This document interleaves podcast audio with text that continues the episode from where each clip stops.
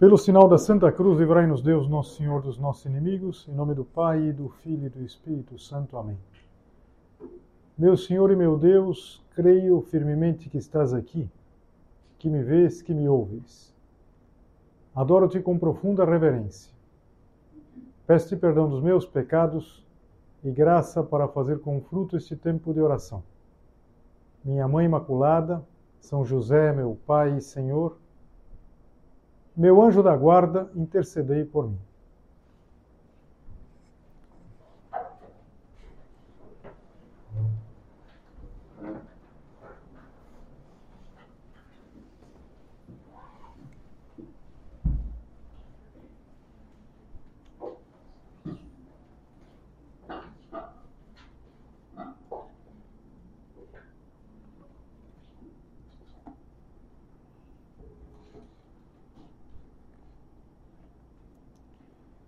Há uns anos atrás, numa sexta-feira, como hoje, o Papa Francisco deu um conselho para o fim de semana. E o conselho que ele deu foi o de ler um livro do Antigo Testamento, que é o livro de Tobias. E ele explicava o porquê desse conselho. Dizia que esse livro do Antigo Testamento ensina como nós devemos nos comportar no caminho da vida, nos bons e nos maus momentos. De fato, a vida tem bons e maus momentos. Inclusive, naquela ocasião, o Papa dizia que era possível ler o livro em 15 minutos. Eu não creio que se possa ler tão rápido, é uma maneira de dizer. Eu fui atrás e fiz as contas, a leitura integral em MP3 dá 72 minutos. Agora, você sabe que quando a gente lê alguma coisa, vocalizando, é muito mais demorado que se a gente lê em silêncio. Então eu faço as contas que lendo em silêncio, é, em uns 45 minutos, talvez, pouco mais, pouco menos, se pode ler esse livro, que é um livro que, além de ser uma leitura rápida, porque é mesmo, é uma leitura encantadora. Esse é o motivo pelo qual, na meditação de hoje, nós vamos nos concentrar na meditação de hoje e nas próximas. Nas próximas, nós vamos também eh, mergulhar nessa belíssima história bíblica. Em primeiro lugar, não se trata propriamente de um livro histórico, não é um livro de algo que tenha efetivamente acontecido. É o que? É uma narrativa composta com o objetivo de exortar os judeus a confiar em Deus a serem fiéis à sua identidade religiosa. Não é que tenha acontecido isso. Era uma narrativa com uma finalidade, a gente diria hoje, catequética. Não sei, alguma coisa, mais ou menos como a parábola. Quando Jesus contava uma parábola, não é que efetivamente tivesse acontecido, que um filho tivesse abandonado o pai, o filho pródigo. E para nós, é o que isso pode ensinar? Os judeus ensinava a confiar em Deus e serem fiéis a, sua lei, serem fiéis a, a todas as exigências da, da, do fato de serem, de serem judeus, sobretudo porque os personagens que nós vamos encontrar, eles se encontravam fora de Israel, fora da Terra Santa. É o momento do exílio e o momento em que a fidelidade desses homens, dessas mulheres, era de certa maneira colocar à prova. Eles foram levados para longe da, da terra, da terra que Deus lhes tinha prometido, que eles tinham encontrado voltando do Egito, e era um momento de desafio. Mas para nós, como o Papa dizia, pode ensinar no caminho da vida. Porque a nossa vida é um caminho, a nossa vida é uma estrada. E nós precisamos saber como nos comportar quando vem diferentes tentações, sobretudo quando vem uma tentação chamada desesperança, quando a gente desanima.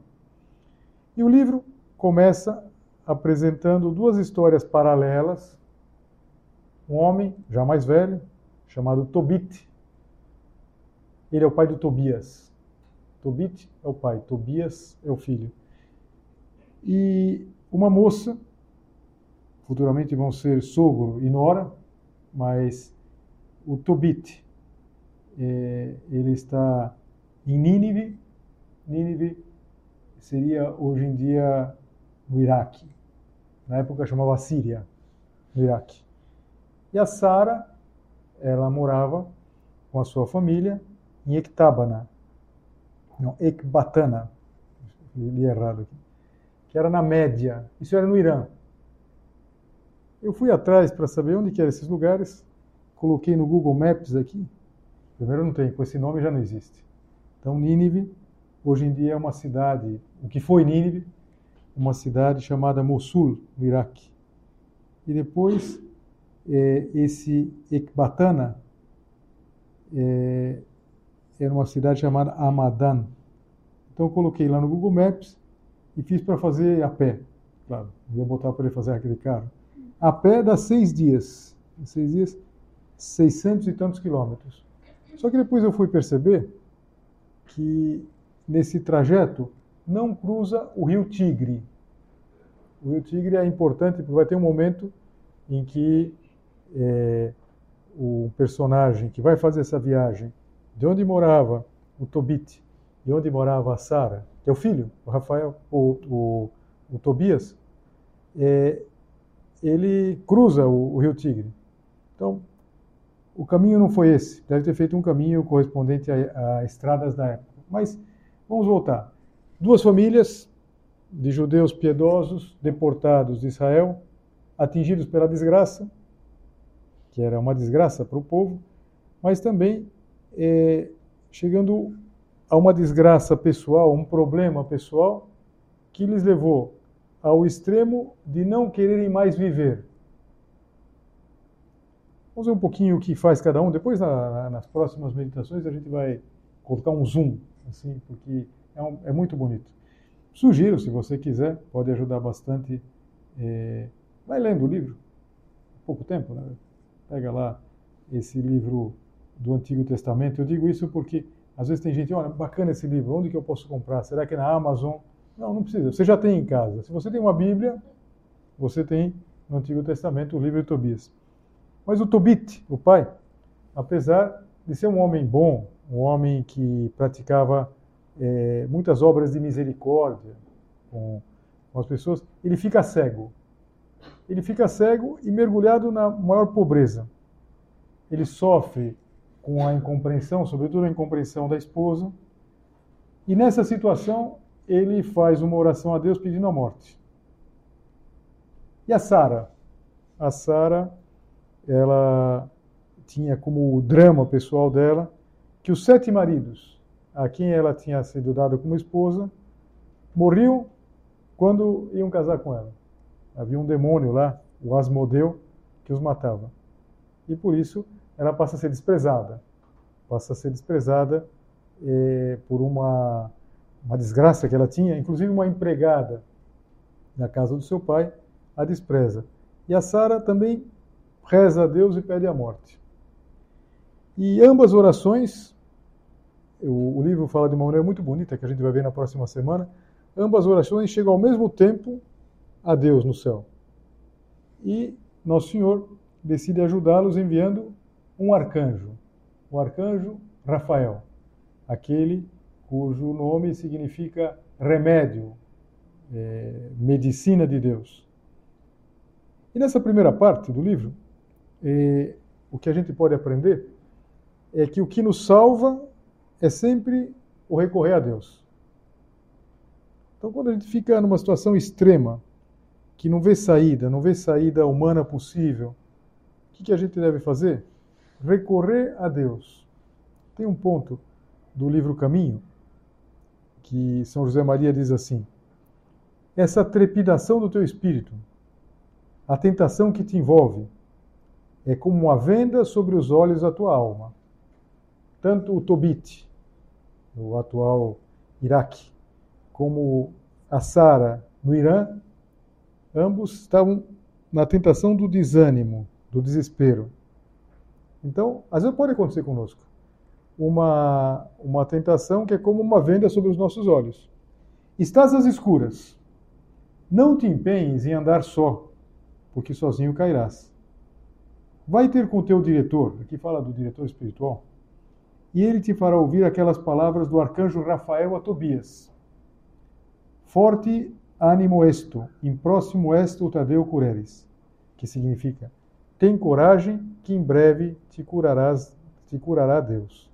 Se obediente, e cairão as escamas, e cairá a venda dos teus olhos, e Deus te encherá de graça e de paz. De fato, quando o Tobit for curado, vão cair como as escamas que impediam a sua visão, e ele vai ficar curado. Então, o que a gente aprende na primeira parte do livro, que vai de certa maneira ser a próxima meditação? A oração, como a gente deve pedir a Deus nesses momentos de, de muita dificuldade.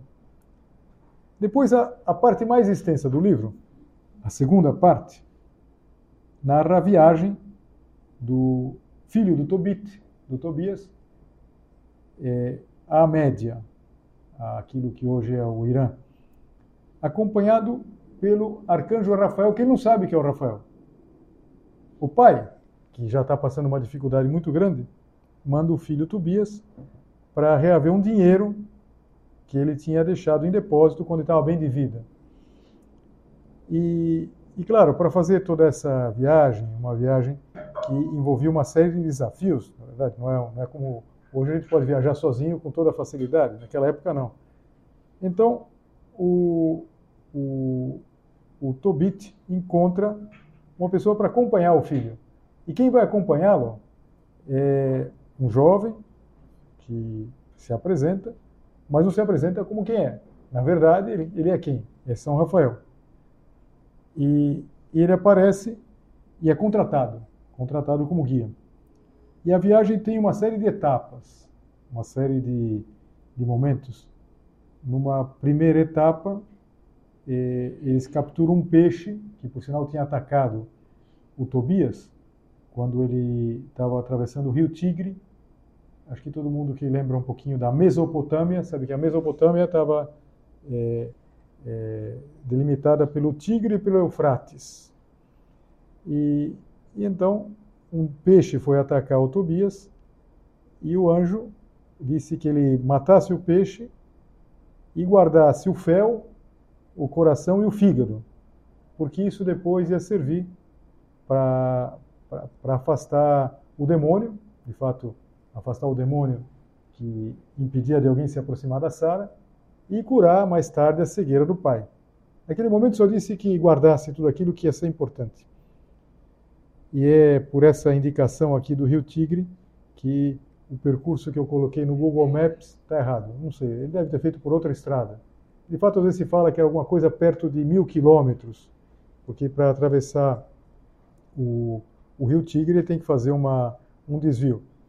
O fato é que eles continuam quando eles se aproximam de Ecbatana, onde a Sara mora.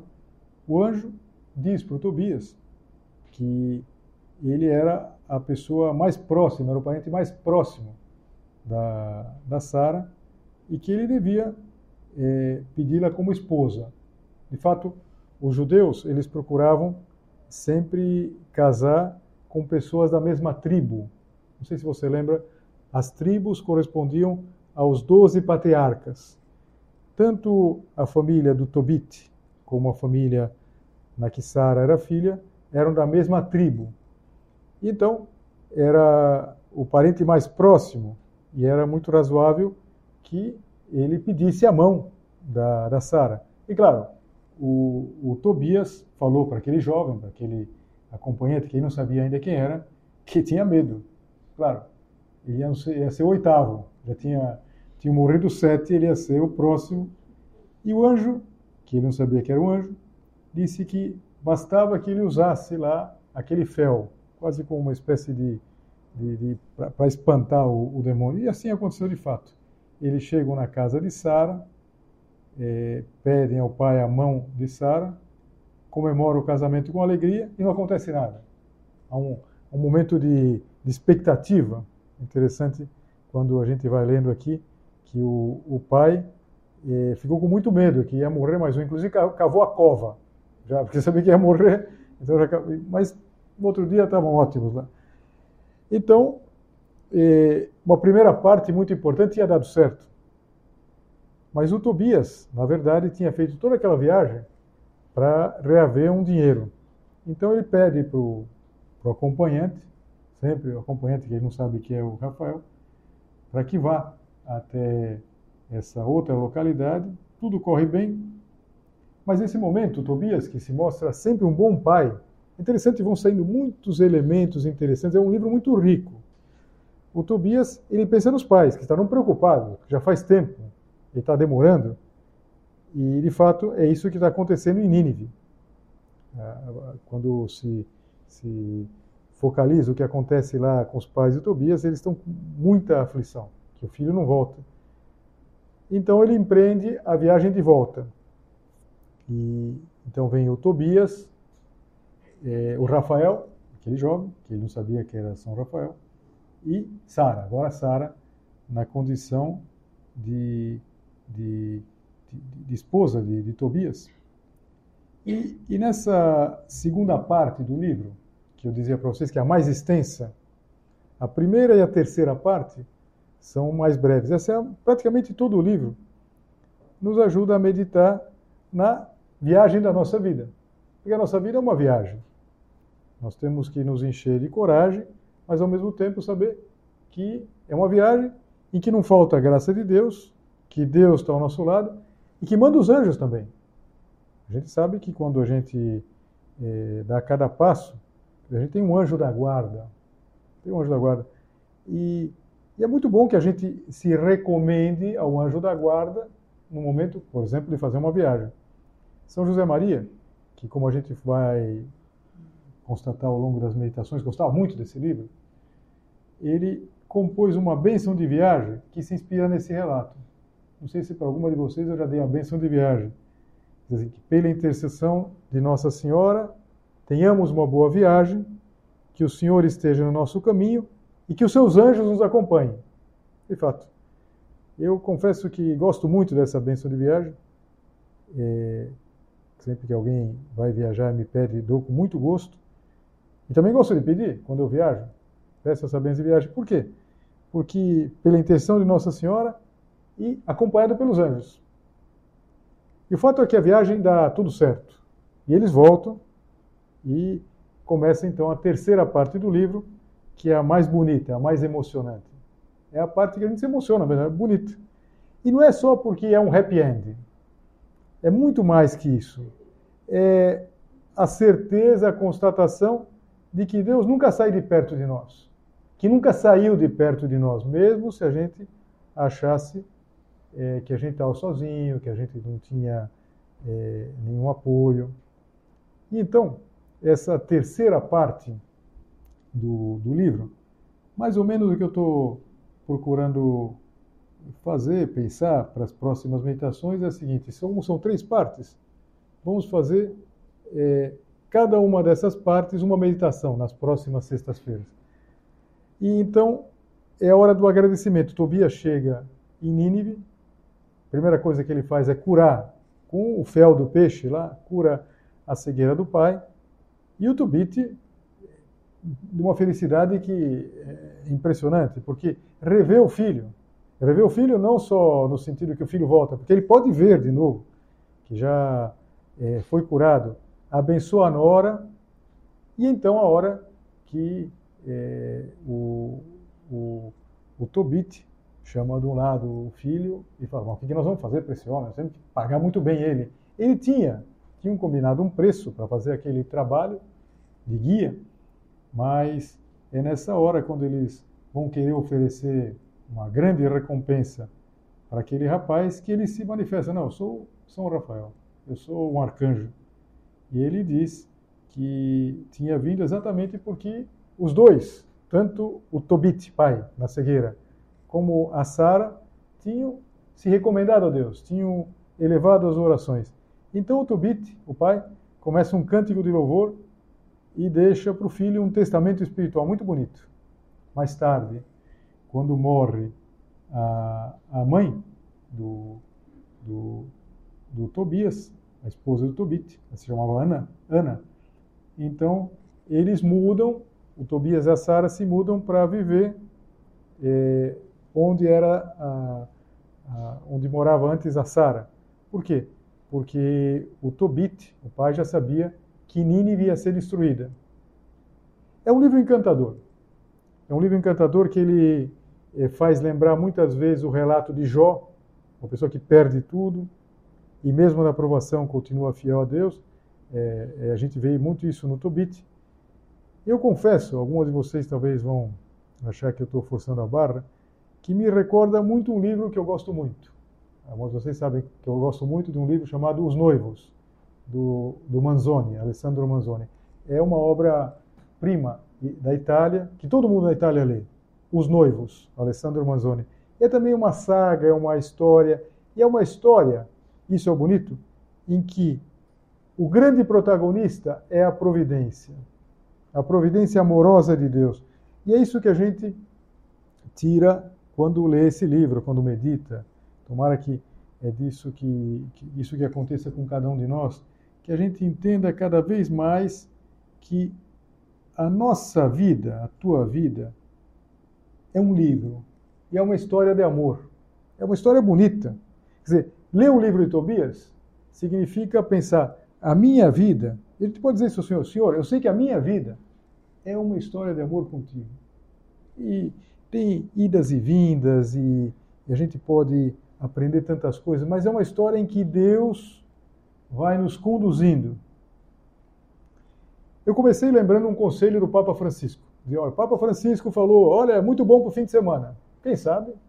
Já falei para vocês que não nos 15 que ele falava, mas um pouco mais, dá para você ler facilmente esse livro. Mas eu acho que várias de vocês já intuíram que há um outro motivo pelo qual eu gostaria de começar esse novo ciclo. Por quê?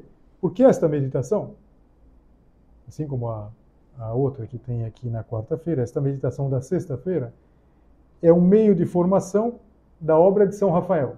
Essa é uma meditação de São Rafael. Logo no início do Opus Dei, São José Maria, ele teve a moção interior de invocar é, três arcanjos os três arcanjos, e três apóstolos como patronos dos diferentes campos apostólicos que compõem o Opus Dei.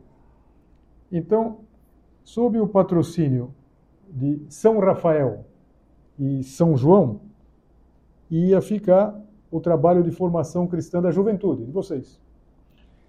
A formação dos membros do Opus Dei que acolhessem uma vocação de celibato no meio do mundo ia ficar sob o patrocínio de São Miguel e São Pedro. E depois os pais, as mães de família que participassem nas tarefas apostólicas, ou que, que fizessem parte da obra mesmo, teriam como patrono São Gabriel e São Paulo. Por isso, algumas de vocês sabem.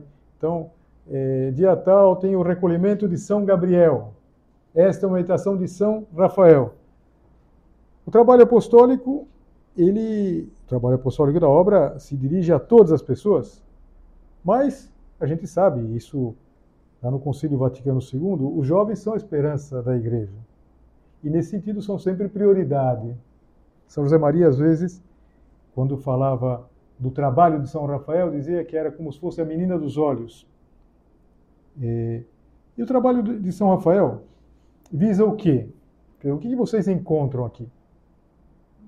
trabalho de São Rafael oferece formação.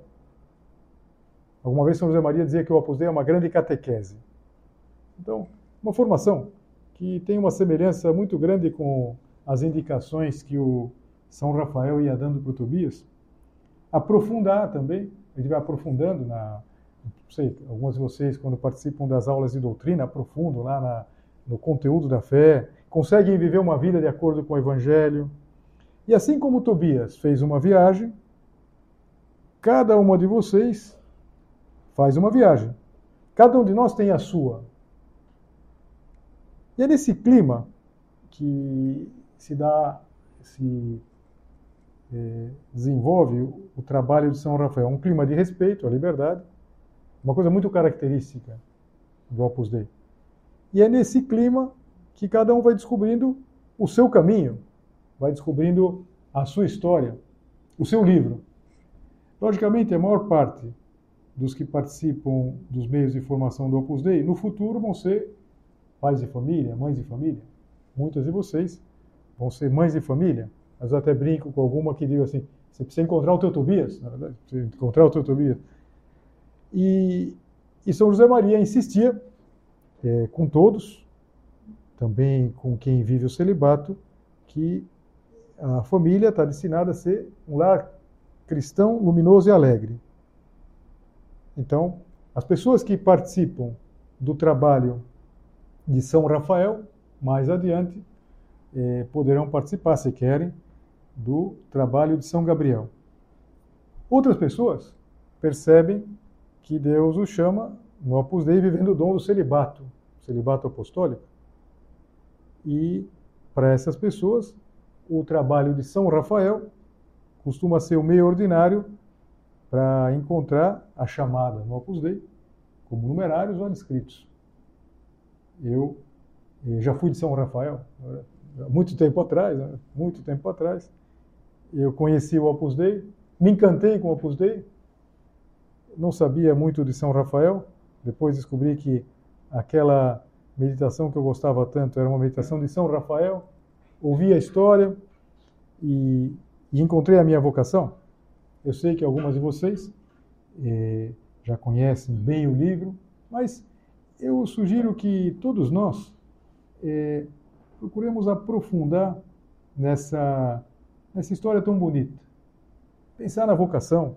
Quem sabe algumas de vocês também podem eh, descobrir a vocação no celibato, se é o caminho. Portanto, a gente descobrir o caminho e pensar o seguinte: é uma história de amor.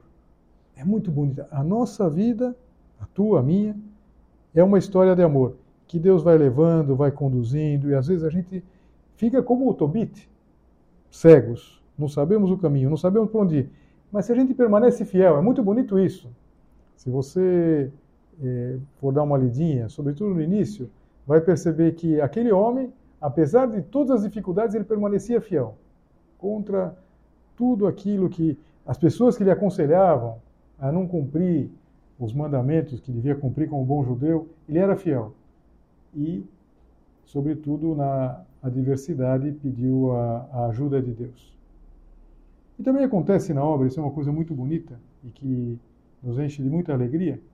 Muitas pessoas é, permanecem no labor de São Gabriel, é, algumas pessoas percebem, descobrem a vocação de supernumerários, supernumerárias, e muitos descobrem a vocação no celibato, de tudo que eu falo, numerários, numerárias, adscritos, adscritas, mas também é muito comum que pessoas que frequentam a obra de repente descubram que o seu caminho é no outro sentido. Às vezes descobrem o caminho no sacerdócio, para os rapazes, ou às vezes na vida religiosa. E é muito bonito isso, porque é, é como entrar nesse labor de São Rafael, que vocês participam, entrar num caminho muito bonito, num momento muito especial da história da vida, que quando a gente vai mais ou menos é, discernindo, buscando, e a gente sabe que não está sozinho. Que não está sozinho por quê? Porque está São Rafael. Está São Rafael que nos está conduzindo. São João também, esse apóstolo tão especial, porque era o apóstolo predileto de Jesus Cristo. E está Nossa Senhora. Eu contava para vocês que naquela benção de viagem que o São José Maria compôs, inspirado no livro de Tobias, ele começa que pela intercessão de Nossa Senhora, Nossa Senhora está nesse caminho, na é verdade. Que maravilhoso. Essa mulher judia, Nossa Senhora é judia, que nos ama, porque é a nossa mãe, que ela vai conduzindo, vai conduzindo a história da nossa vida.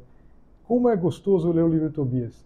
Eu acho que vai ser gostoso também com a graça de Deus que não vai faltar, com a ajuda de Nossa Senhora, quando a gente puder, já no céu, ler o livro de cada um de nós. Foi um livro de Tobias. Ouvidas e vindas, houve momentos, o remédio de Deus nunca faltou, a companhia nunca faltou. E eu acho que isso que a gente pode experimentar de alguma maneira no labor de São Rafael, no trabalho apostólico do Opus Dei eh, com a juventude, e a gente pede a Nossa Senhora, terminamos pedindo a Nossa Senhora que nos ajude, a todos nós, para você, para mim, as próximas meditações, que a gente de alguma maneira entre nesse clima, que a gente perceba que história bonita. Eu acho que eh, a nossa história já é, mas pode ser muito bonita. Só depende de que a gente aprenda a lidar, a ouvir a voz de Deus e saber secundar em cada momento aquilo que Ele espera de nós.